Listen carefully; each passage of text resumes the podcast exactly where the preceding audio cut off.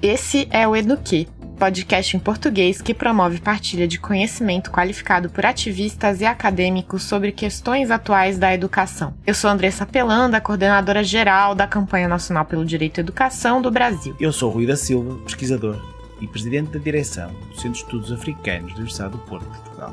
Hoje vamos conhecer a educação na Guiné-Bissau, seu contexto, avanços e desafios em meio a crises.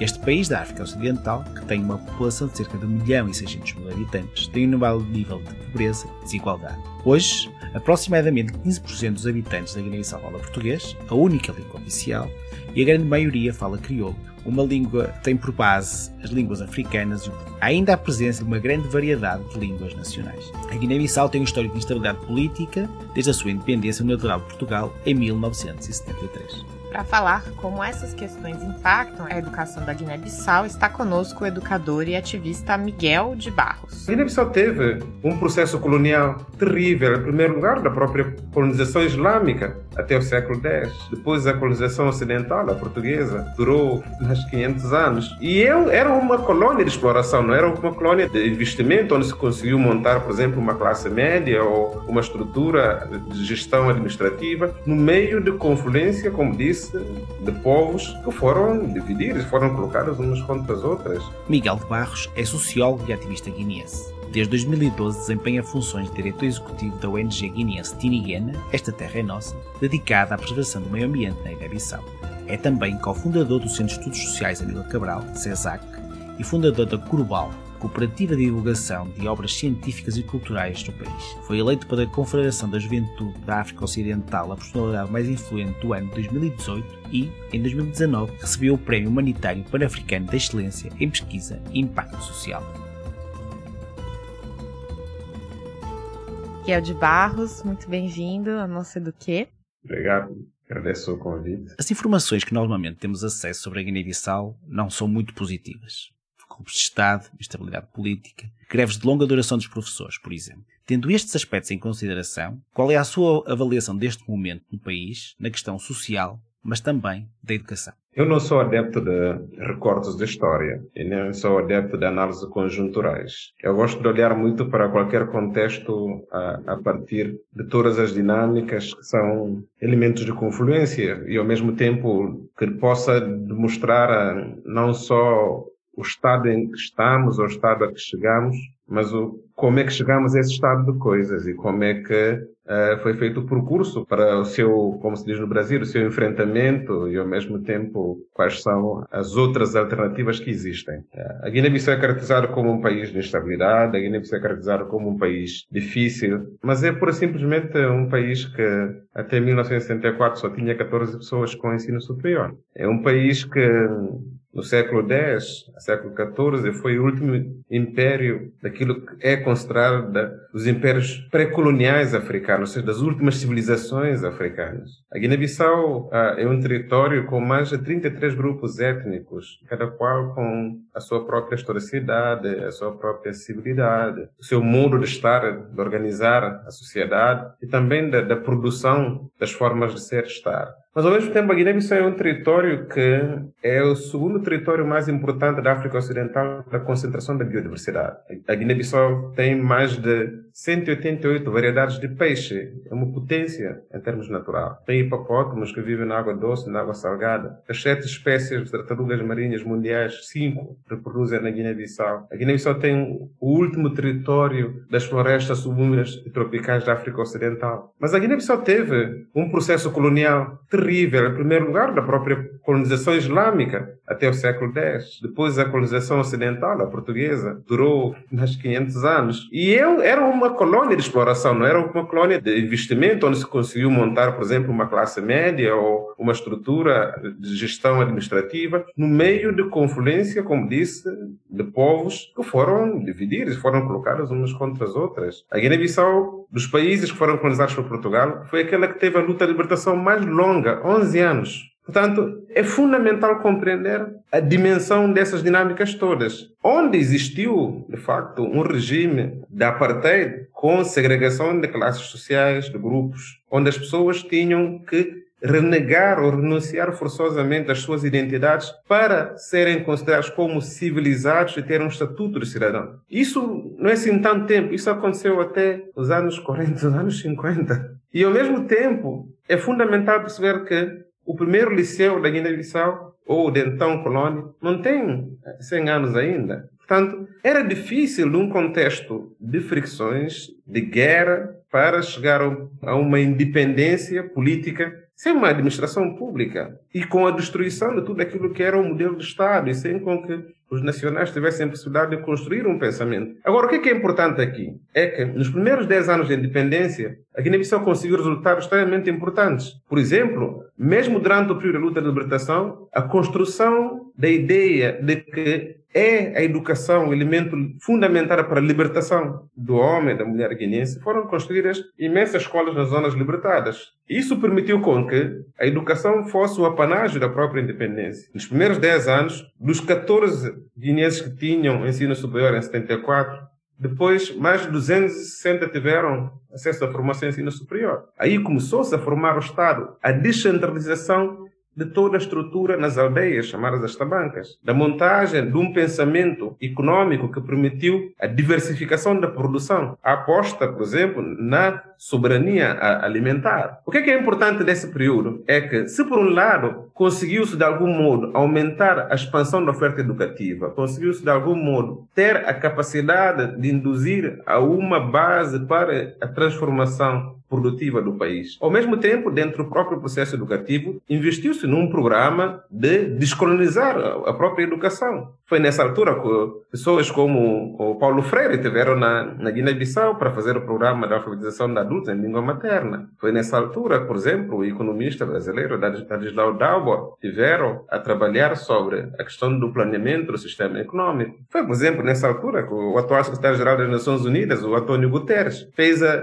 o primeiro estudo de avaliação do sistema educativo, do impacto da própria colonização no sistema educativo, na, avaliação da educação na, na, na Guiné-Bissau. Ou seja, esse período permitiu não só qualificar os recursos humanos, mas, por exemplo, eu lembro-me na minha infância ter estudado disciplinas como a, a história, que tinha toda a história pré-colonial, toda a questão, por exemplo, da, da, escravatura, toda a luta de libertação, e ao mesmo tempo como era a missão da escola informar o homem novo, comprometido, engajado com as transformações do seu país, influenciar essas transformações, dar o corpo a esse manifesto. Foi nessa altura que dentro do sistema educativo, por exemplo, eu aprendi a fazer todo o sistema de ligação entre o modelo de aprendizagem e a prática, quer do ponto de vista técnico-profissional, mas também do próprio amor à terra. As nossas alimentações na escola não vinham de programas de ajuda pública ao desenvolvimento, era através dos campos escolares. Toda a aprendizagem, por exemplo, da música, nós teríamos possibilidades também de aprender todos os instrumentos tradicionais e compreender a sua simbologia. Todo o trabalho feito, por exemplo, em termos de ligação escola-comunidade acontecia. Mas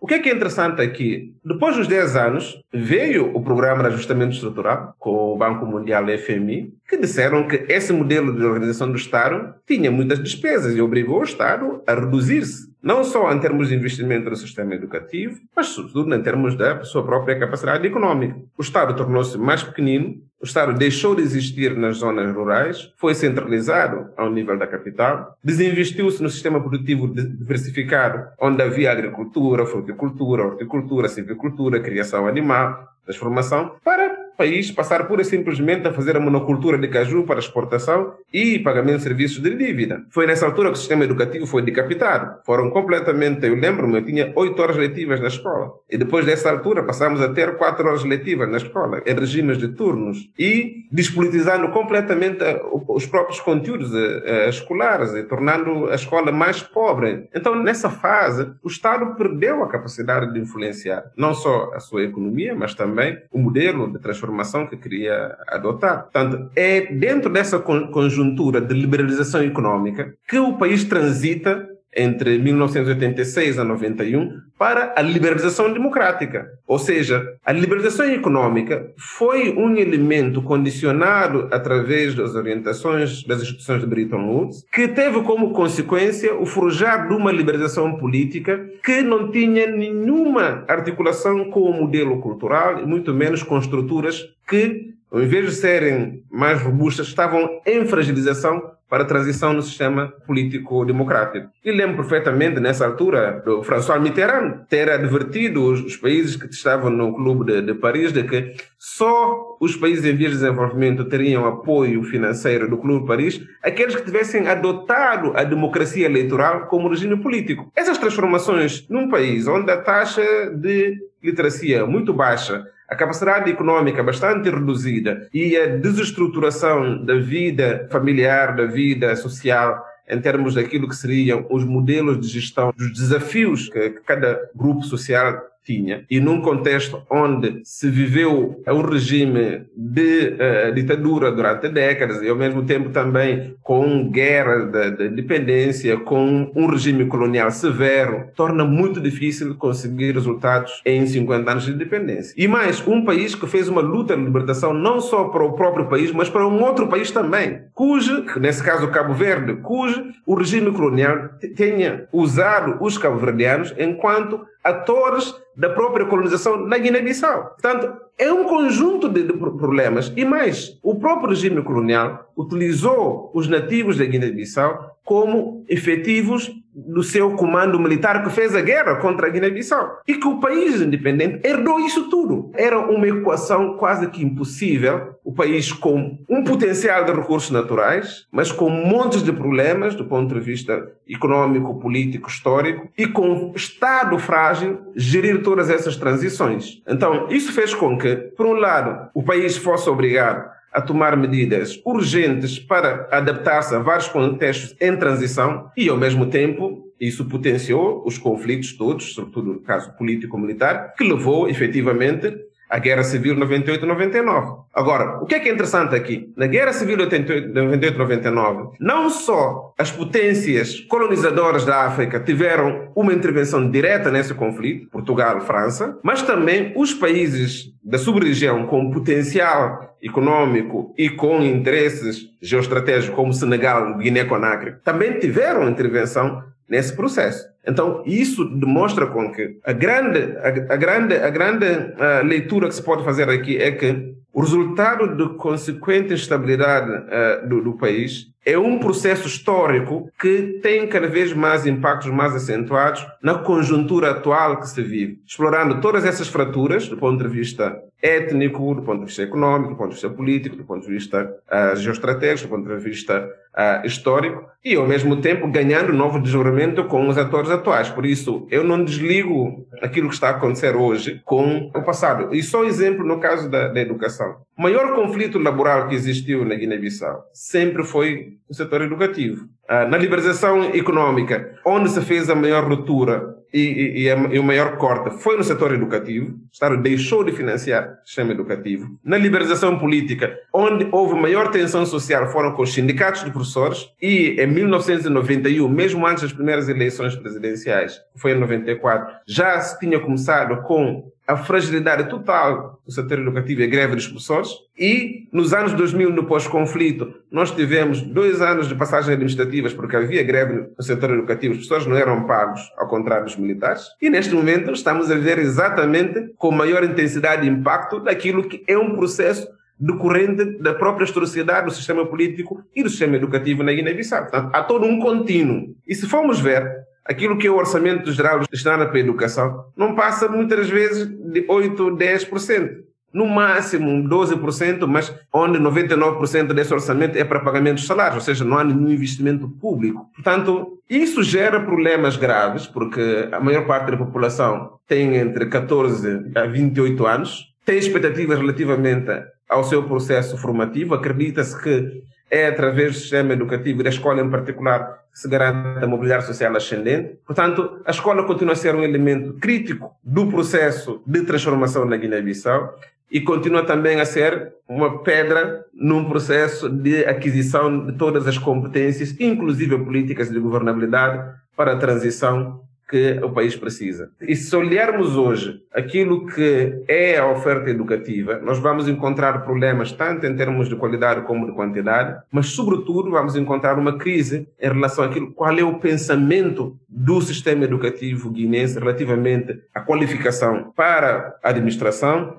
a qualificação para o mercado profissional mais amplo, a qualificação em relação àquilo que são as estratégias e os desafios que o país encarna como as prioridades da sua transformação, mas, sobretudo, qual é a identidade do próprio pensamento educativo guinense. Estudar para quê? Se não há acesso ao mercado de trabalho, se não há emprego, se não há, por exemplo, a aquisição de aptidões que faça o guinense encontrar-se enquanto cidadão a cumprir a sua missão transformadora e que não lhe aliena quer da sua história como da sua cultura e ao mesmo tempo que lhe dá recursos do ponto de vista político para uma a, a, ação pública que salvaguarda todos os seus direitos da cidadania. Portanto, é esse problema que nós temos neste momento. Ou seja, há que olhar para o contexto global do país e definir que tipo de sistema educativo, que tipo de modelo de educação nós queremos para que esse modelo e esse sistema possam responder aos desafios que o país tem.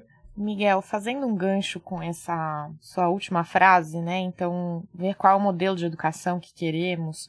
É, eu queria também entender qual é o modelo de educação que o presidente atual, né, Mbaro embalou, é, tem para o país e como que ele chegou, qual o apoio que ele tem para implementar esse modelo de educação. No sistema político da, da, da Guiné-Bissau, o Presidente da República não tem funções executivas. Não é o Presidente da República que uh, define o modelo da governação, e muito menos as políticas setoriais. Nós temos um regime semipresidencial. Quem define as políticas públicas é o governo que não emana da presidência, emana do parlamento. Eles vão a duas eleições completamente uh, separadas e o governo apresenta o seu programa uh, ao eleitorado durante a campanha eleitoral, é sufragado, tendo a maioria, o parlamento adota o seu programa na Assembleia. E esse programa que é executado com orçamentos do Estado anualmente para cumprir esse programa. Agora, o que posso dizer é que, uh, estava também a dizer, desde o processo de ajustamento estrutural entre 1984 e 91, onde se fez cortes efetivas dentro do sistema econômico, político e, nesse caso, educativo, o país não pensou um modelo que quer adotar para a construção dos pilares do seu sistema de ensino. Aquilo que tem acontecido são programas de cooperação internacional, ora multilateral, ora bilateral, que são atrelados ao programa do governo para que houvesse algum financiamento para a implementação daquilo que são os serviços mínimos de educação. Portanto, eu teria muitas dificuldades em dizer que hoje, por exemplo, há um pensamento do sistema educativo para criar algum tipo de modelo. Isso não, não, não existe. Tem havido algum momento de experimentação mas de coisas de muita pouca duração, de muito pouco uh, impacto, em função daquilo que também que é o interesse de cada um dos doadores, né? Ora é o Banco Mundial, ora é a Unicef, ora é a cooperação portuguesa, ora é a cooperação brasileira, ora é a cooperação francesa, e vai-se fazendo essas emendas para que uh, o comboio possa funcionar, mas sem nenhum gás, sem nenhum vapor, sem nenhuma possibilidade não só de gerar alguma velocidade, mas as pessoas chegarem ao seu destino com sentido de que fizeram uma viagem que correu bem. Portanto, essa é que é, é a minha descrição do sistema. Nós estamos a caminhar uh, a um passo muito lento, mas sem saber para onde vamos e nem para onde chegar. E o Presidente da República não tem nenhum tipo de papel dentro desse processo. E, e tendo em conta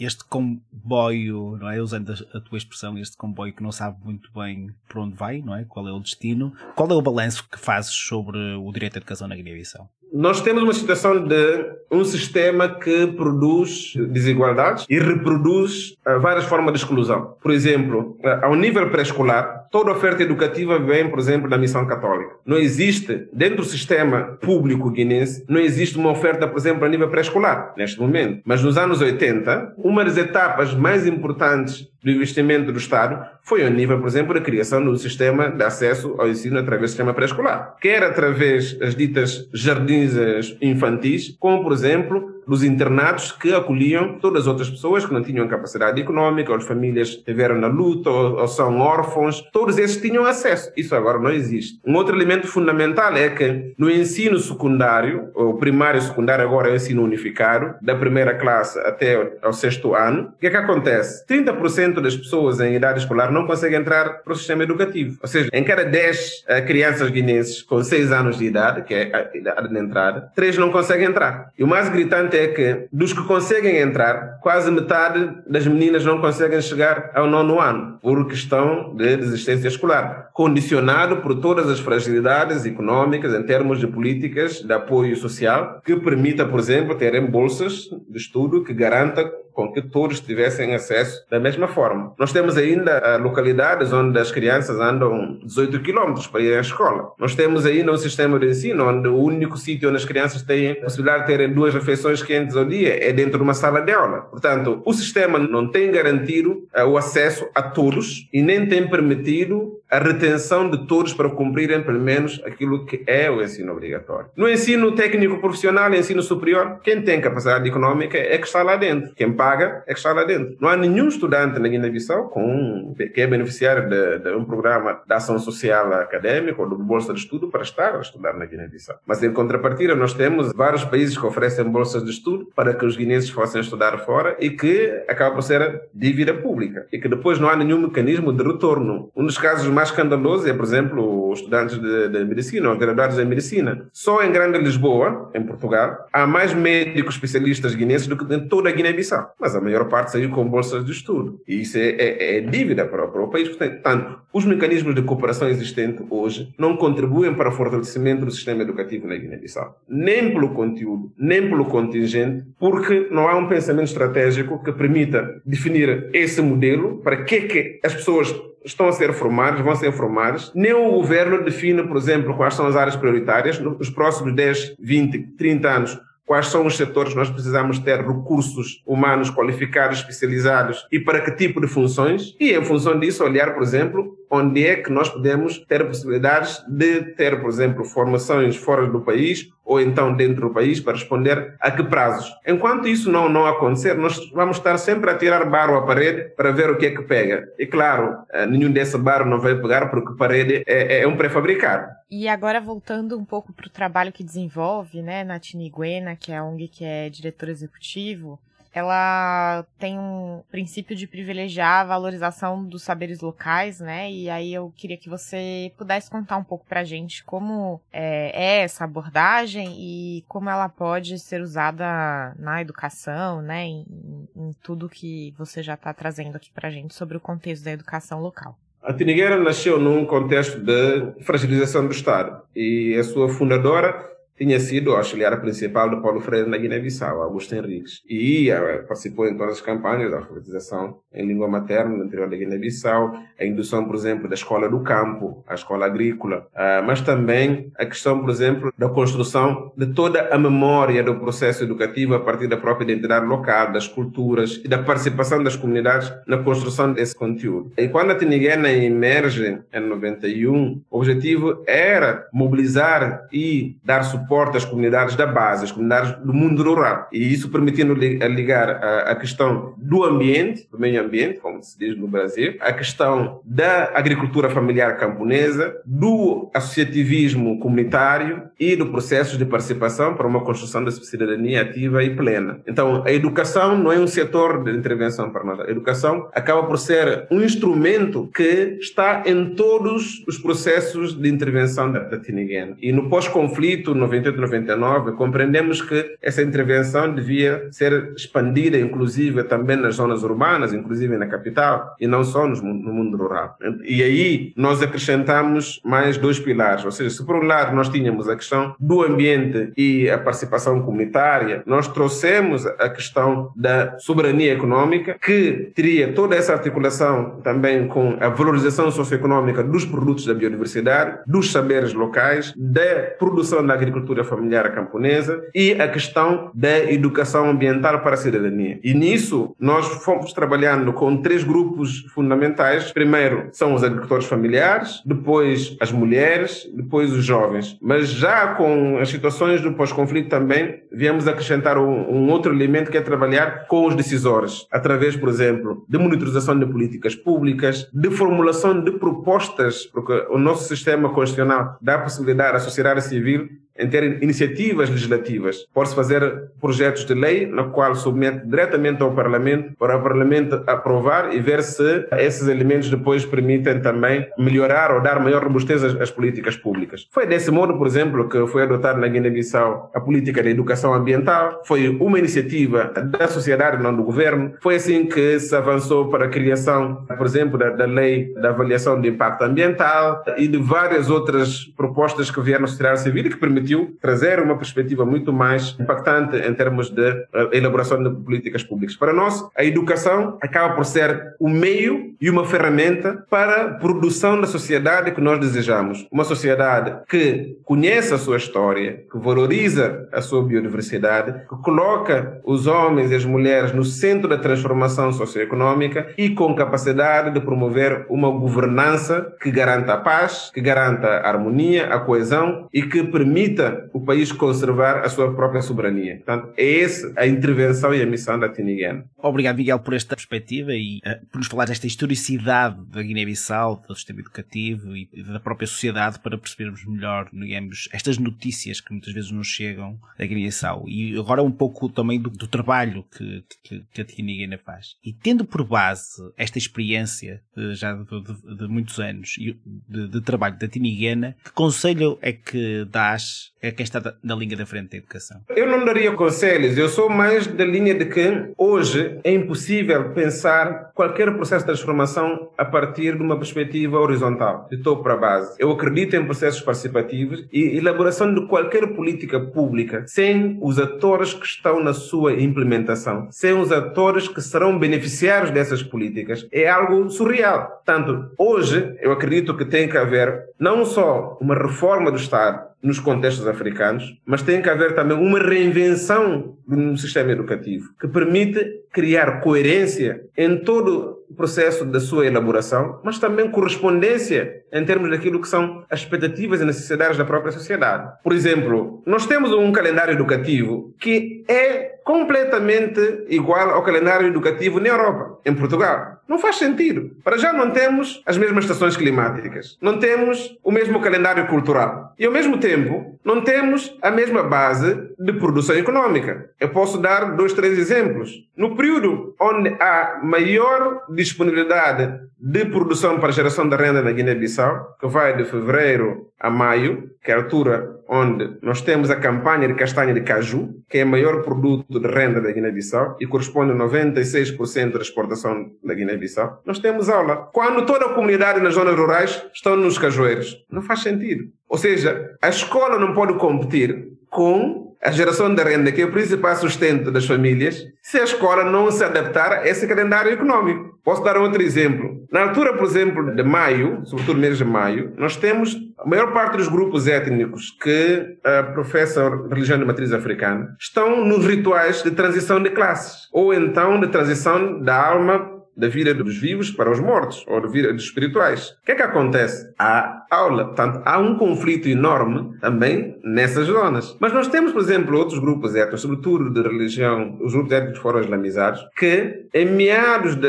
época, por exemplo, de, de, de junho, julho, estão com Uh, os rituais uh, de iniciação. É a altura dos exames nas escolas. Portanto, há que adequar isso. Mas depois temos férias de Natal, temos férias de Páscoa, quando, por exemplo, a religião católica são só 10% da população. Há que olhar para isso. Nós temos um país excepcionalmente agrícola, sete meses de chuva, terra plana e temos a produção de quase tudo. E não há faculdade de agricultura. Por exemplo, não há um ensino, por exemplo, da, da agricultura dentro do nosso sistema educativo. Posso dar outro exemplo. A Guiné-Bissau é um país que tem vários patrimónios culturais. O Corá, por exemplo, tina, balafon, bombolão. São instrumentos artesanais, tradicionais, de diferentes grupos étnicos. Eu não gosto de fazer associação. Há uns que dizem que Corá é como se fosse harpa. Eu não gosto de fazer isso. Corá é Corá, bombolão é bombolão, balafon é balafon. Outro dia eu vi alguém dizer também que balafon é xilofone africano. Não é, é balafon. Okay? Mas isto tudo não é ensinado na escola. Nós temos, por exemplo, uh, escritores belíssimos. O Abdullah Silla uh, tem uma trilogia de romance que foi considerado como um dos 100 livros mais importantes em África do século. Mas nenhum escritor guineense é ensinar nas escolas públicas da Guiné-Bissau. Inclusive no 12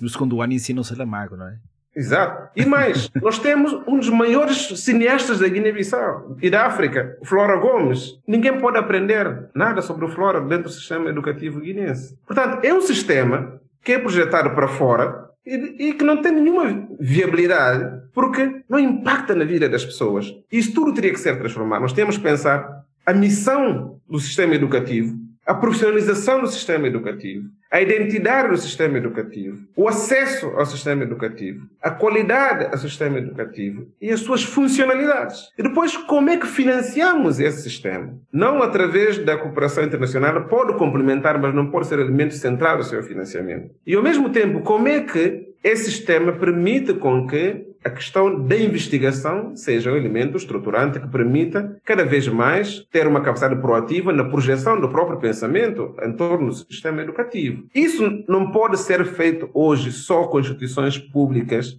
que servem ao Estado. Isso tem que ser uma ampla discussão da sociedade. Isso tem que ser com a participação de vários atores, formais, não formais, públicos, privados, não estatais, comunitários, para que se chegue a um mínimo de consenso daquilo que, por exemplo, nos próximos 10, 20, 30 anos será a linha orientadora para a intervenção do sistema educativo da Guiné-Bissau. É nisso que eu acredito, é nisso também que eu estou disponível e tenho participado. Acreditamos em princípios e valores e objetivos para o nosso país muito parecidos, que no Brasil também estamos em lutas parecidas, ainda que com contextos, é, histórias e, e situações totalmente diferentes. E foi um prazer enorme, Miguel, poder ter conhecido um pouco melhor do, de você, do seu trabalho aqui no nosso Eduque, uma generosidade imensa de poder estar conosco dialogando e trazendo dessa sabedoria imensa de construção, né, de, de um país, de construção de uma soberania e de um modelo educacional que seja profundamente freiriano para todos, né, que seja construído a partir da Guiné-Bissau, para Guiné-Bissau. Então, uma alegria enorme, muito obrigada pela sua presença, pela sua colaboração aqui e fica o convite para estar conosco também mais continuamente na Rede Lusófona pelo Direito à Educação com os outros companheiros aí dos países que têm a língua portuguesa, é, mesmo que pouco em cada um dos países, mas que é onde a gente se encontra em comum aí. Muito obrigado. O Paulo Freire dizia que o verdadeiro pedagogo da Revolução era Amílcar Cabral. Para além de ter escrito as teorias sobre o processo de libertação, ele encarnou isso através do processo de luta e libertação, mas reconstruindo todo o processo educativo. Por isso também o legado que ambos nos deixam é para continuar a não só investir uh, nessa crença, mas reinventando, atualizando e projetando esses desafios de acordo com aquilo que são as necessidades e os sonhos do nosso tempo. Por isso estamos juntos. Miguel, muito obrigado. Você pode conhecer mais sobre a organização Tiniguena em tiniguenagb.org. A transcrição deste episódio está disponível no site da campanha e traduzida para inglês no site freshchatpodcast.com. As opiniões expressas pelo programa correspondem apenas às dos apresentadores e entrevistados, não necessariamente representam posições institucionais de Fresh Ed e Campanha Nacional pelo Direito à Educação. Se você gostou do Eduque, por favor faça a sua avaliação. Marque as 5 estrelinhas para o Eduque na sua plataforma de podcast favorita, isso nos ajuda muito, muito mesmo. O Eduque tem produção executiva de Renan Simão e Will Brand. Mariana Caselato, José Leite Neto e Rui da Silva são produtores. A música original do Eduque é de Joseph Minadeu, do Pattern Base Music. O Eduque é financiado pelo Instituto de Educação da University College of London, pela NORA, que é a Rede de Políticas Internacionais e Cooperação, Educação e Treinamento, e por ouvintes como você. Faça sua colaboração em freshedpodcast.com/donate ou em direitoaeducação.colabore.org. Obrigada pela sua atenção. Aqui quem fala é Andressa Pelanda, coordenadora geral da Campanha Nacional pelo Direito à Educação do Brasil. E Rui da Silva, pesquisador e presidente da direção do Centro de Estudos Africanos da Universidade do Porto, Portugal. Estaremos de volta no mês que vem. Até lá.